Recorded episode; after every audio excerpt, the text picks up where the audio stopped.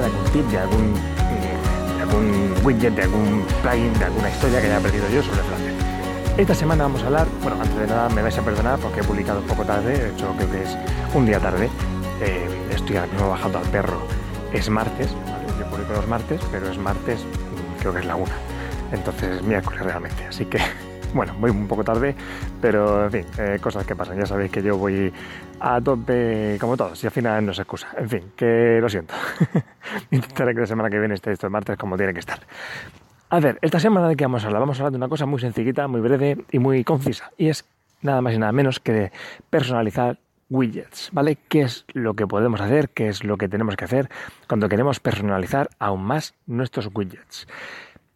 ¿A qué me refiero con esto? Pues lo que me refiero es que ya sabéis que Flutter tiene un montón de widgets que se compone de widgets y que son estos elementos de interfaz que nos permiten eh, componer eh, la interfaz gráfica de nuestra aplicación prácticamente como nos dé la gana, o sea, con el diseño que queramos. Es muy flexible y ya Flutter nos da de por sí un montón de widgets con los que poder jugar, ¿vale? Y estos widgets tienen un montón de propiedades. Y con estas propiedades, alternando, cambiando, dando valor a estas propiedades, podemos Em, pues componer, mostrar nuestro widget de la forma que más nos interese. Tenemos widgets que nos permiten em, eh, estructurar los elementos en, en, la pantalla, pues los típicos de columna, de, de fila, de, de, stack, ¿no? Pues todos estos son widgets que nos permiten eh, colocarlos a los elementos. Luego tenemos un montón de widgets que son, pues eso, pues los propios elementos de interfaz, las imágenes, los botones, en fin que tenemos un montón de widgets y que todos tienen sus propiedades. Tenemos, podemos cambiar fácilmente el color, el tamaño, pues bueno, la sombra, el, padding, eh, la opacidad. Tenemos un montón de posibilidades. Pero a veces eh, se nos queda corto. Es posible que queramos, a lo mejor, estamos haciendo una aplicación y nos pasan un diseño y ese diseño, pues digamos que tiene algo muy personalizable, eh, algo muy concreto, algo a lo mejor el típico ejemplo a lo mejor es un slide, eh, ya sabéis un slide, que es esta barra horizontal en la mayoría de los casos, que tiene un, un punto y que moviendo ese punto con el dedo, pues digamos que vas dando un valor. Eh, a lo mejor, eh, mm, ¿qué te digo yo? Yo qué sé, para poner un, valor numérico, pues con ese, con ese elemento, con ese slide, puedes dar un valor numérico en lugar de escribiendo, pues deslizando ese componente horizontalmente, ¿no? Creo que tenéis en mente lo que me refiero. Pues imaginad que necesitamos que ese slide que ya tiene Flutter un slide, ya tenemos un widget de slide y nos da un montón de properties para poder em, personalizarlo, pero imagínate que ese diseñador nos ha dicho, bueno, pues yo quiero que el punto de ese slide, ese elemento que tú puedas ir moviendo horizontalmente con el dedo, quiero que sea... Mm, yo qué sé, quiero que sea eh, ovalado en lugar de circular y que sea más grande y además quiero que tenga una sombra y quiero que tenga un, yo qué sé, dos puntos en medio que simulen que es una esfera, yo qué sé. Algo que no nos da que no nos ofrecen las propiedades mm, normales de ese widget. ¿Qué tenemos que hacer? Pues tenemos, en muchos widgets tenemos una cosa que se llama los temas del widget, ¿vale? Los widget themes. ¿Y esto qué es? Pues esto es aún un montón más de propiedades para personalizar, básicamente. O sea, si un widget tiene eh, unas cuantas properties para jugar con él, pues tenemos también el tema del propio widget que nos da aún más posibilidades. Esto, em, bueno, tampoco voy a explicar aquí cómo mm, hay que hacerlo exactamente, porque ya sabéis que no me gusta em, eh, hablar eh, de código para no aburrir demasiado, sino de conceptos. Ya vais a buscarlo si os interesa. Pero que sepáis que eso, que tú cuando estás definiendo un widget, cuando estás poniendo un widget en tu, en tu aplicación y dándole valor a sus propiedades, también puedes decirle, oye, su tema es este. En lugar del tema por defecto que tienes, utiliza este tema personalizado. Y a este elemento y elemento y esta propiedad del tema le vas a dar este valor que te digo yo. Digamos que das un nuevo tema por defecto para ese widget en concreto. Y eso amplía las personalidades perdón, las posibilidades de personalización del widget. Ya os digo, en este caso concreto del slide, que es un ejemplo típico, pues digamos, el tema te da muchas más posibilidades. Te deja elegir la, altura de eh, ese, ese, círculo eh, que desplazas con la mano. Te deja elegir los colores eh, cuando está activo, inactivo, en la parte de derecha, izquierda, pues, no sé, te deja elegir muchas más cosas que sus simples propiedades, ¿vale? bueno, eh, ahí está, que sepáis que tenéis esta opción.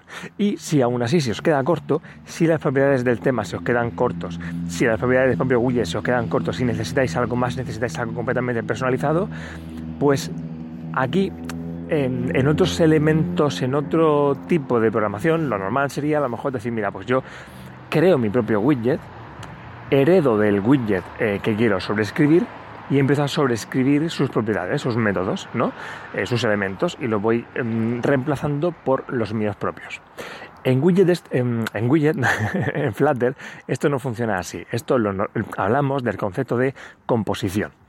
¿Vale? El concepto de composición es que tú crees un widget desde cero que se componga a su vez de varios widgets eh, más básicos. ¿Vale? Entonces no vamos a heredar en este caso de slide, sino que nos vamos a fijar en qué tiene un slide por dentro y vamos a imitarlo en lo que consideremos y vamos a elegir los widgets que queramos.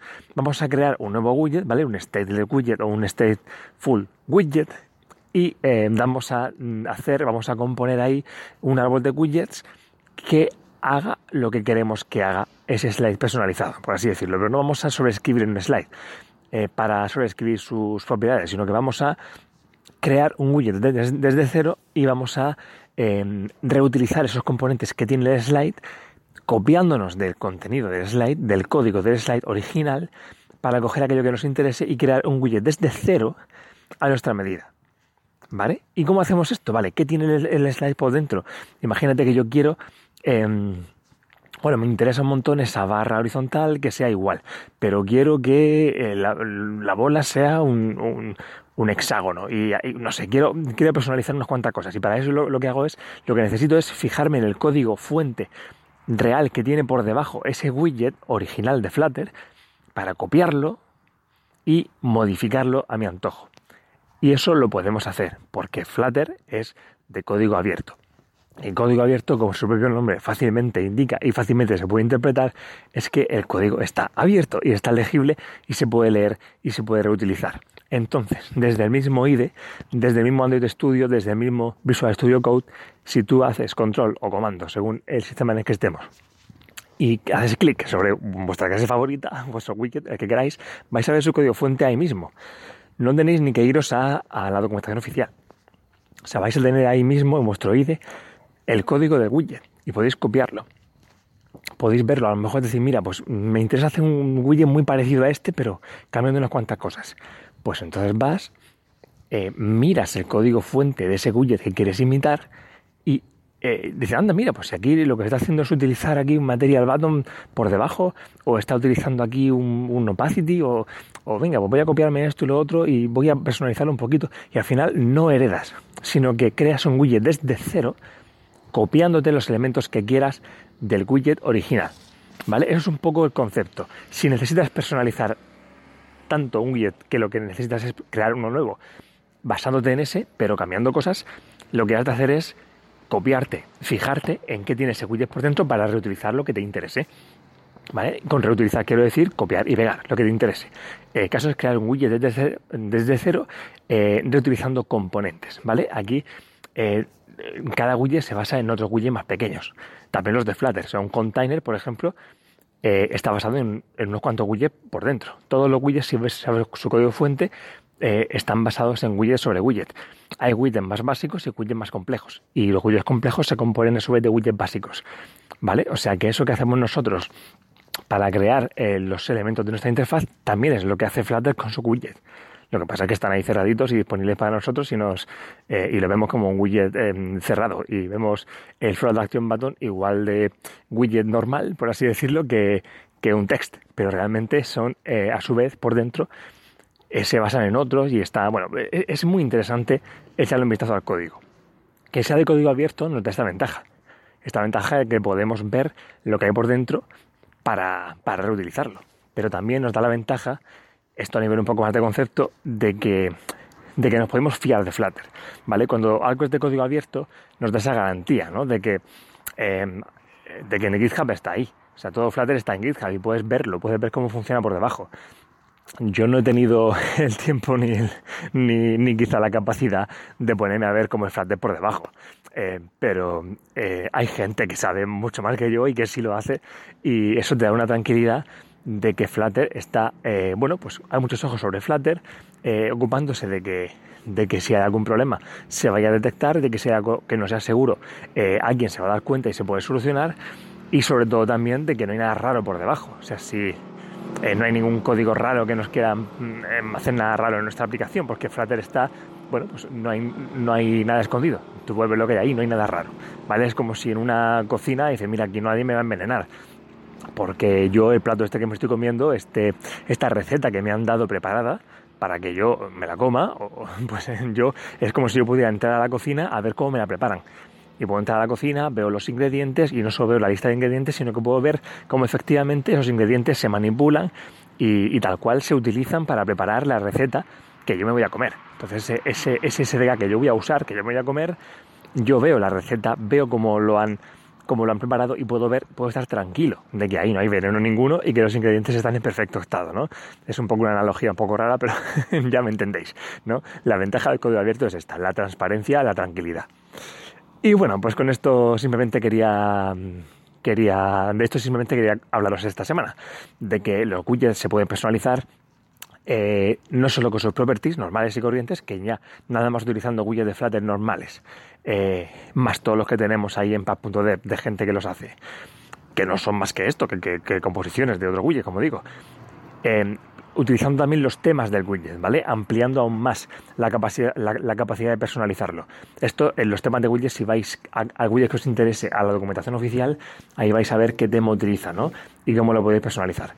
Pues eh, con las propiedades, como digo, con el tema de widget, como digo, que aún da más personalización, y aún así, si no es suficiente, em, creando un widget desde cero, que se componga a su vez de aquellos elementos que te interesen y que puedes averiguar observando de qué están compuestos los widgets de Flutter originales, porque tienen su código fuente, pues digamos que tenemos una capacidad casi ilimitada para crear los elementos de interfaz que necesitamos. Y esto es pues una ventaja y una flexibilidad estupenda para los programadores que nos interesa, que queramos crear aplicaciones, bueno, pues con diseños que a día de hoy pues eh, pueden ser eh, muy dispares y que, bueno, pues ahora a mí cuando me pasa un diseño no tengo miedo, eh, sino que me apetece un montón que me pase el diseño que sea, porque sé que voy a ser capaz de implementarlo y eso me, me encanta, me divierte un montón. Pues nada, aquí lo dejamos por hoy. Esta semana nos quedamos con esto. Eh, bueno, comentar un par de cosas simplemente súper rápido, súper rápido. Esta semana eh, han dado los, creo que ha sido esta semana, cuando han dado los resultados del, del concurso este de Flutter Clock Challenge, ¿vale? Un concurso en el que eh, nos proponía hacer un reloj. Eh, con, con Flutter, bueno, ya si, si, os interesa echar un vistazo a las bases, pero el caso es que han salido ya los, los, ganadores y por suerte esta comunidad de Flutter que es, que es tan increíble, pues eh, por lo menos los que yo he considerado interesantes he ido a, a, mirar cómo están hechos esos relojes hechos con Flutter, esa interfaz gráfica de reloj y, y, los autores pues han tenido a bien explicar cómo lo han hecho y, y, exponer su código. Creo que no era requisito para el concurso el exponer el código, pero, pero ahí está la gente compartiendo cómo lo ha hecho con su artículo, em, con su código fuente compartido y tenemos unos relojes muy chulos y el código fuente ahí para ver cómo lo han hecho. Y esto está genial porque porque podemos aprender un montón. Yo siempre digo que una forma muy chula de aprender programación es ver código de otros, ¿no? Y, y ahí está. Ahí está. Entonces, si os interesa ver cómo alguno, eh, eh, yo os recomendaría que le echáis un vistazo a los relojes, a estas interfaces de relojes que han ganado el concurso o que han tenido alguna mención, y aquellos que os interese, eh, pues echadle un vistazo a su código. Y sobre todo, que sepáis que está, porque si algún día os encontráis con algún reto a nivel interfaz de, de, de usuario de Flutter eh, que se parece a uno de estos mm, elementos de los relojes ganadores, pues os podéis acordar, anda, mira, por ejemplo, el reloj ganador, pues es un reloj muy chulo que tiene una especie de, este, es una esfera, ¿no? Un reloj esférico imitando un analógico que, mm, que desde su centro, digamos que emite unos latidos de partículas y a cada segundo emite un latido que va expandiendo como una, como una onda de, de, partículas. Pues si algún día yo necesito hacer algo con algo parecido a partículas, me acordaré de este reloj y le echaré un vistazo a su código fuente, que ya se lo he echado, pero iré a consultarlo porque sé que ahí puedo aprender a hacer efectos de partículas. Así que muy interesante saber lo que hay eh, compartido para utilizarlo si lo necesitáis. Así que, y sobre todo para agradecer a los creadores que, que, que lo hagan. Y, otra cosa más que quería comentar, ¿qué era? ¿Qué era? ¿Qué era? Pues mira que han cancelado el Google I.O., creo. El Google I.O. ya sabéis que es este evento de Google que cada año eh, tiene lugar eh, no sé dónde para, para, comentar pues aquellas novedades a nivel de, de software de, Google para desarrolladores, de, productos propios y ese tipo de cosas y ahí pues es seguro que iba a tener lugar algo de Flutter. Seguramente hubiera habido alguna charla de Flutter, alguna novedad, alguna historia, pero por todo el jaleo este de coronavirus, pues bueno, pues ya cada uno que opine lo que quiera, pero el caso es que por precaución están cancelando muchos eventos eh, así multitudinarios y parece que Google pues, se ha subido a la precaución de, cancelarlo, no sé si acertadamente no, no, sé yo que lo juzgue, pero, pero el caso es que nos quedamos en Google I.O. No sé si habrá en Google I.O. a nivel eh, online, no sé si se molestan, si, si querrán, si, si le merecerá la pena hacer ponencias online, no sé si esperarán, no lo sé, pero el caso es que yo estaba esperando esa, esa de Flutter de Google I.O. y no sé qué va a pasar. Así que si, bueno, pues si me entero de algo ya lo comentaré la semana que viene. la y nada más, ya os dejo tranquilos, que paséis buena semana, que para mí mucho. Y lo dicho, eh, gracias por estar por aquí una semana más y nos escuchamos la semana que viene. Hasta luego.